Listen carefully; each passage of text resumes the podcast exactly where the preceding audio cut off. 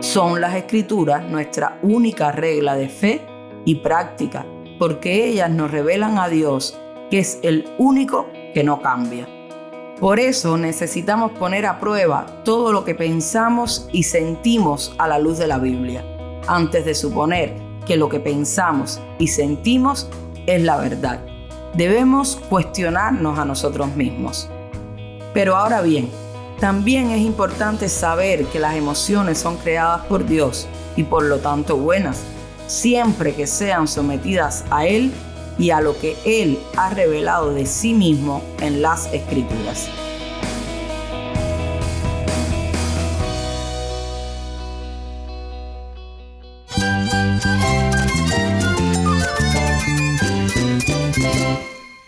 Jesús es nuestro Salvador, nuestro amigo. Cristo es mi guía. Cristo significa todo, pero en primer lugar mi Salvador, mi refugio en tiempos difíciles. Él es nuestra fortaleza. Es la salvación, es la vida eterna. Bueno, Cristo es, es vida. Él es suficiente. Él es el héroe de esta gran historia. Cristo para mí es mi todo. Es todo. Estás escuchando el faro de redención. Cristo desde toda la Biblia, para toda Cuba y para todo el mundo.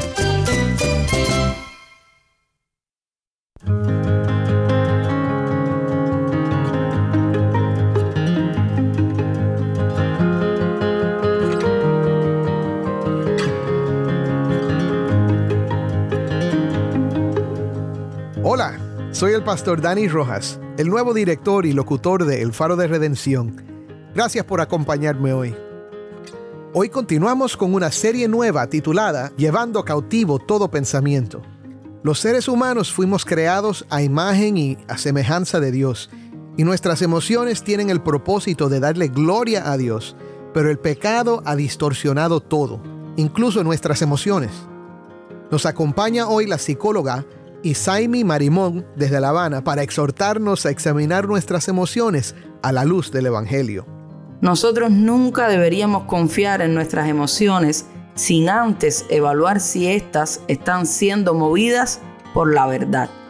Porque solo el Evangelio nos puede llevar por el camino de la sabiduría, mientras que nuestras emociones, desconectadas del Evangelio, nos pueden llevar por camino de perdición.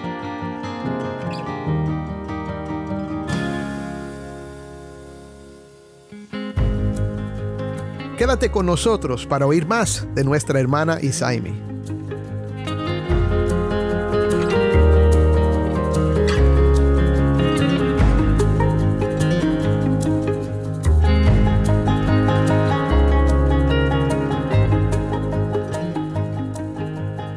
Si estás escuchando este podcast fuera de Cuba, te pido que por favor consideres hacer un donativo a la obra de este ministerio apoyado por el oyente o considere apoyarnos como un guardián del faro.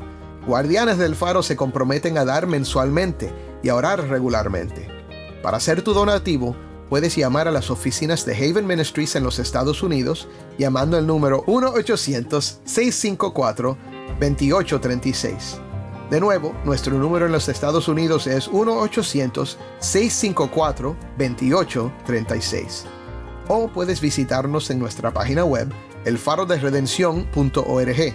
Nuevamente, nuestra página web elfaroderedención.org. Gracias por su apoyo a este ministerio.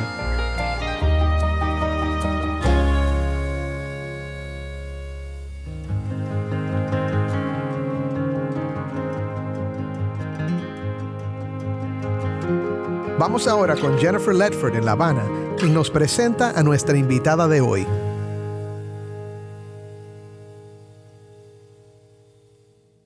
Todos nuestros oyentes, que la paz del Señor esté con todos ustedes. Mi nombre es Jennifer Ledford y esta es una nueva emisión de su programa El Faro de Redención. Esta semana, para la gloria de Dios, estamos abordando las implicaciones que tiene un pasaje de las Escrituras en particular y sus aplicaciones para la vida del creyente.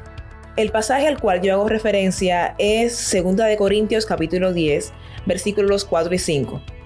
Pablo está hablando acerca de las armas de su milicia, que no son carnales, sino que son armas espirituales, y luego de que anteriormente aprendiéramos acerca del significado del pasaje según el contexto de la carta, que dicho sea de paso, esto es un factor crucial para entender a profundidad cualquier porción de las escrituras. Podemos preguntarnos si esta frase de llevar nuestros pensamientos cautivos a la obediencia a Cristo tendrá algún impacto o alguna relevancia en el área de nuestras emociones una vez que llegamos a Cristo. Para conversar acerca de este tema, acerca de las emociones, hemos invitado a nuestra hermana Isaimi de la Iglesia Bautista de Almendares aquí en La Habana. Isaimi ya ha estado anteriormente con nosotros, de hecho en uno de los programas del Día de las Madres, en el cual yo sé que muchas personas fueron edificadas.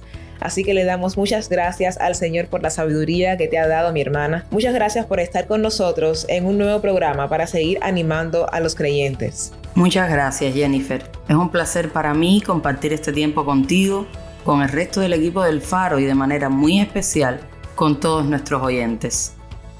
Entonces, la primera pregunta que tengo para ti, mi hermana, cuando hablamos acerca de las emociones, si el ser humano es creado a la imagen de Dios y entonces poseer emociones es parte de su diseño, ¿con qué propósito fueron dadas exactamente cuando hablamos acerca de las emociones? ¿De qué estamos hablando?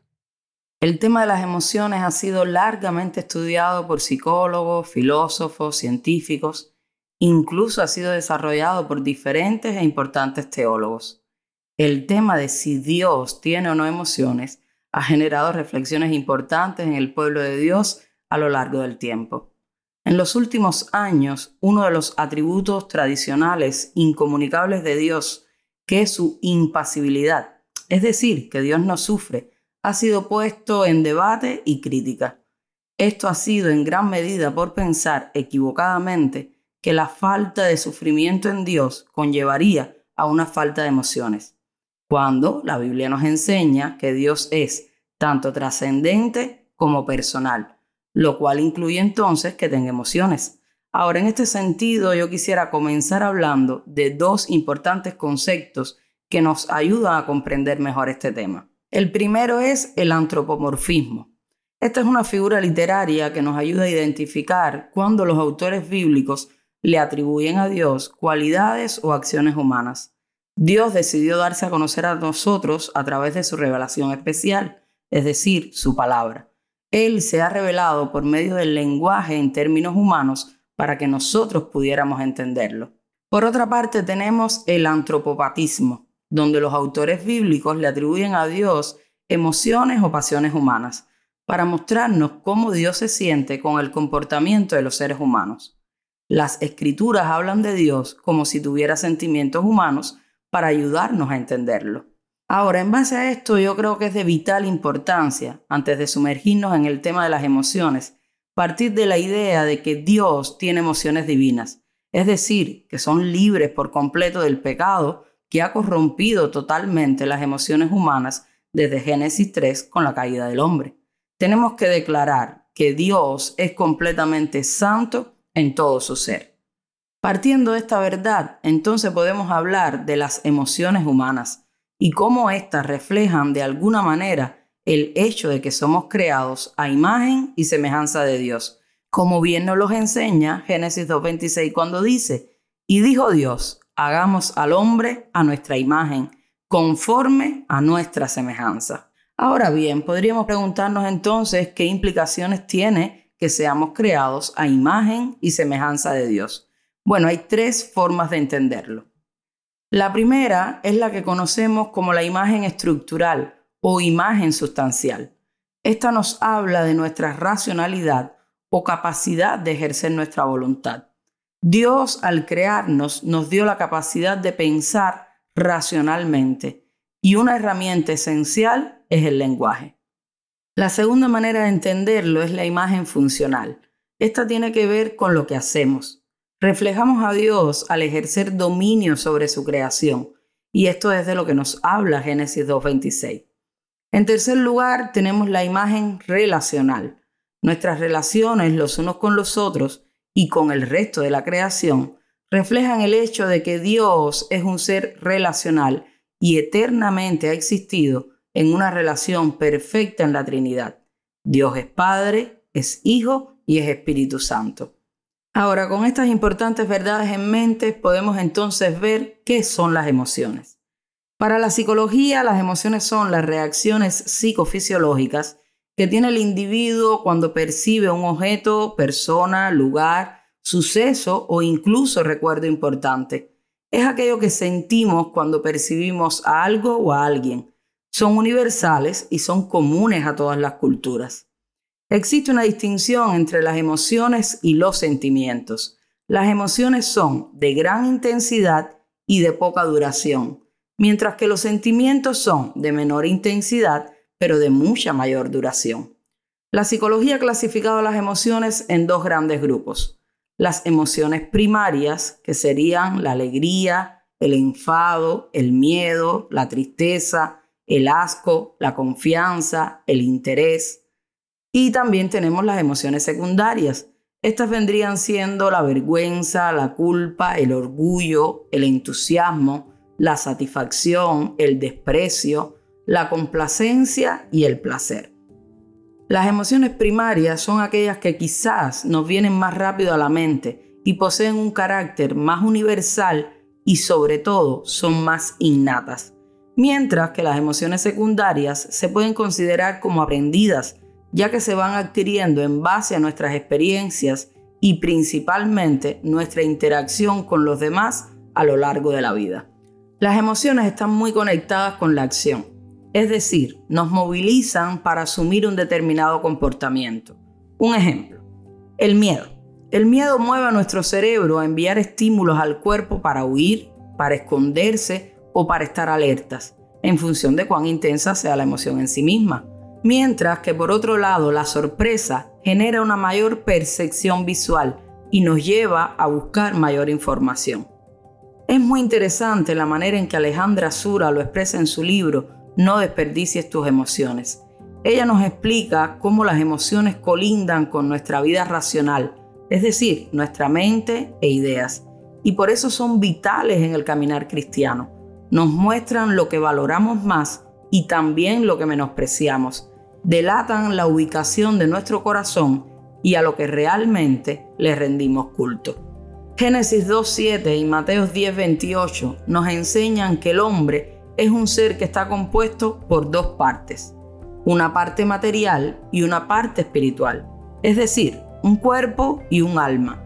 Y Dios ha equipado esa alma con nuestra mente, es decir, nuestros pensamientos, conocimientos, creencias, memorias, actitudes, interpretaciones y razonamientos.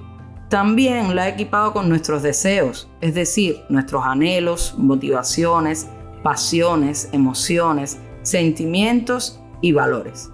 Y por último, tenemos la voluntad, nuestras decisiones, compromisos y acciones. Nuestras almas, Jennifer, vinieron equipadas con la capacidad de entender las cosas que percibimos a través de nuestros sentidos y también con la capacidad de ser movidos por esas cosas. ¿Por qué? Bueno, porque fuimos creados para adorar a nuestro Creador fuimos creados con el propósito fundamental de dar gloria y honra a su gran nombre.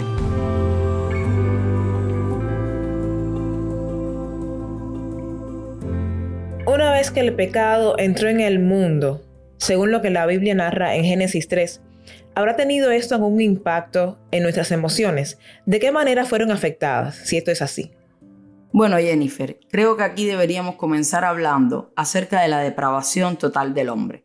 La depravación total del hombre no es que nosotros somos tan malos como podríamos ser. Bueno, porque evidentemente hay unas personas más malas que otras. Lo que esta doctrina nos dice es que todas las facultades del hombre fueron teñidas por el pecado. Su pensamiento, su corazón, sus emociones, sus intenciones, su hablar, lo que él piensa, lo que él quiere, lo que él procura, detrás de lo que él se lanza, todo eso ha sido dañado, trastocado, empañado, teñido por el pecado. Ahora, ¿de qué manera fueron corrompidas? ¿Cuáles son los efectos en nuestras emociones? Bueno, recordaremos que nuestras emociones están en esa parte, vamos a decir así, de nuestra alma que llamamos nuestros deseos. La Biblia nos dice que nuestro corazón fue endurecido, que debido al pecado el hombre tiene un corazón de piedra que no desea, no anhela y no ama a Dios. El corazón del hombre es engañoso, dice Jeremías 17:9. Entonces, ese corazón del hombre lo vive engañando y hace creer cosas que no son, le hace desear cosas que no debería desear, Y por otro lado, vemos que el hombre no puede discernir espiritualmente las cosas de Dios, como nos dice primera a los Corintios 2.14, ya que tienen que ser espiritualmente discernidas. Y el hombre solamente comienza a discernir eso cuando el Espíritu Santo viene a morar dentro de él y le da sabiduría. Entonces, luego de todo lo que hemos hablado, luego de todo lo que tú nos has comentado, ¿crees que podemos confiar en nuestras emociones? Y cuando digo confiar, me refiero a que si podemos verlas como nuestra guía a la hora de identificar el camino donde debemos andar, si podemos eh, utilizarlas para que nos ayude a identificar cuál es la verdad y cómo debemos actuar conforme a la voluntad de Dios. Bueno, definitivamente no. Nuestra vida nunca debería ser guiada por nuestra percepción de la realidad, ni por las reacciones que esas percepciones producen en nosotros, porque de lo contrario, Jennifer, caminaremos constantemente en el error. Aun cuando mi corazón es regenerado por el Espíritu de Dios, continúa estando manchado y necesita ser confrontado vez tras vez con la verdad de Dios revelada en las Escrituras. Son las escrituras nuestra única regla de fe y práctica, porque ellas nos revelan a Dios, que es el único que no cambia. Por eso necesitamos poner a prueba todo lo que pensamos y sentimos a la luz de la Biblia, antes de suponer que lo que pensamos y sentimos es la verdad. Debemos cuestionarnos a nosotros mismos.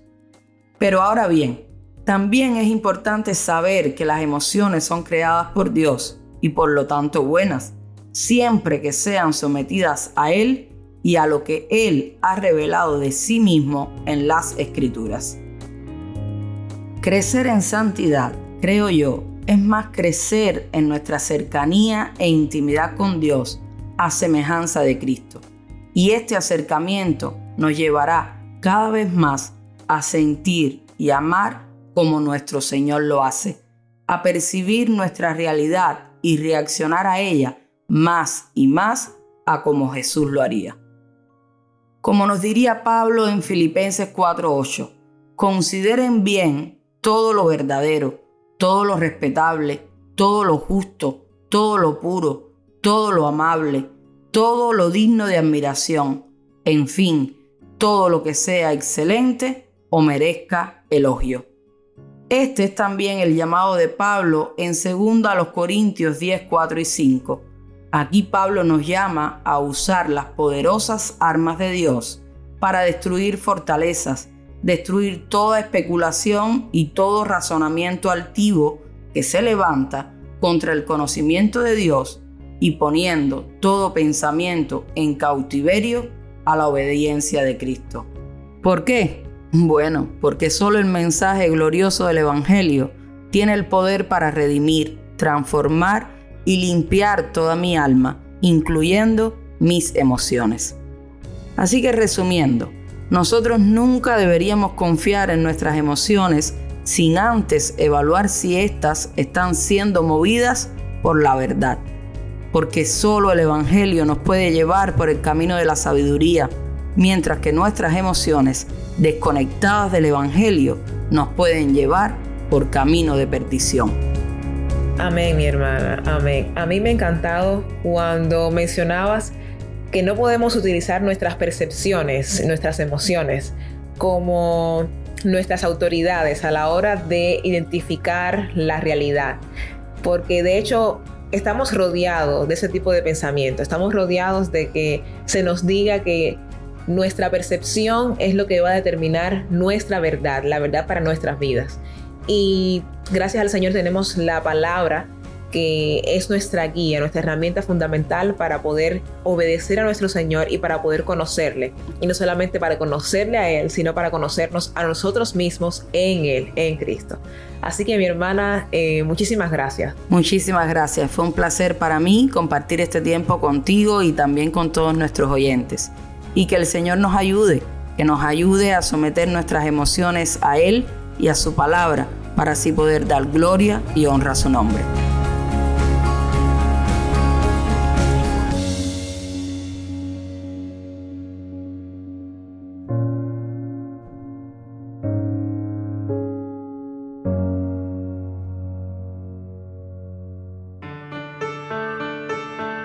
Soy el pastor Dani Rojas y esto es el faro de redención. Le damos gracias a Jennifer Ledford y a Isaimi Marimón por acompañarnos hoy. Oremos juntos para terminar. Padre Celestial, te damos gracias porque en Cristo tenemos esperanza. Te damos gracias porque en Cristo están verdades que nos ayudan a tener emociones sanas.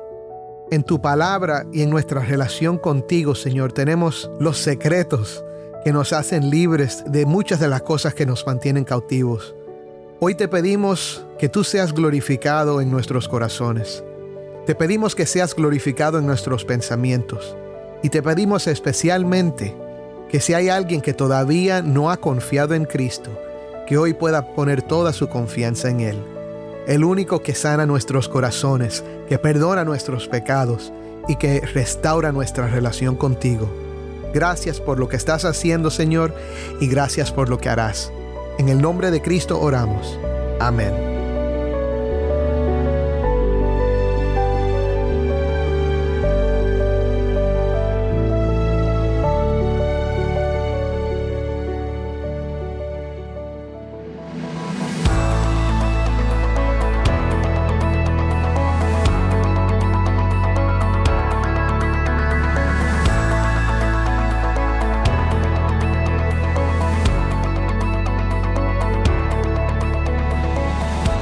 Querido oyente, te agradezco por pasar este tiempo con nosotros estudiando temas que nos fortalecen en nuestro caminar cristiano.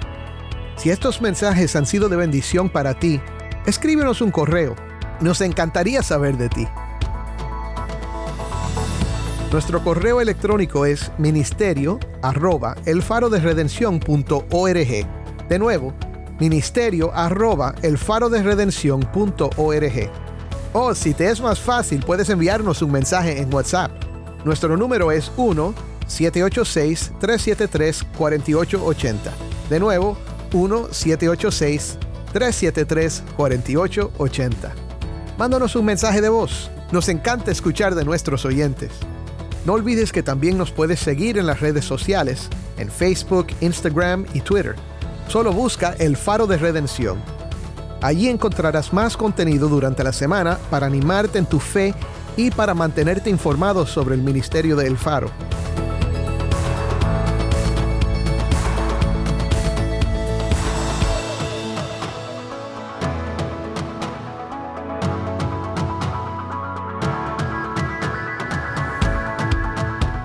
Si estás en sintonía fuera de Cuba, te animo a que ores para unirte con nosotros en nuestra misión de hacer resplandecer la luz de Cristo en Cuba y de compartir la voz del pueblo de Dios en esta hermosa isla con oyentes en todo el mundo.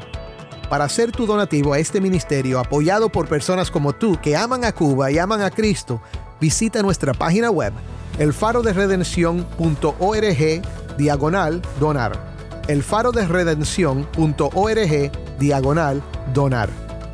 Por último, te pido que compartas esta semana con un amigo cómo puede escuchar el faro en su formato podcast, por la radio o donde sea que nos escuchas. Gracias por tu sintonía y que Dios te bendiga.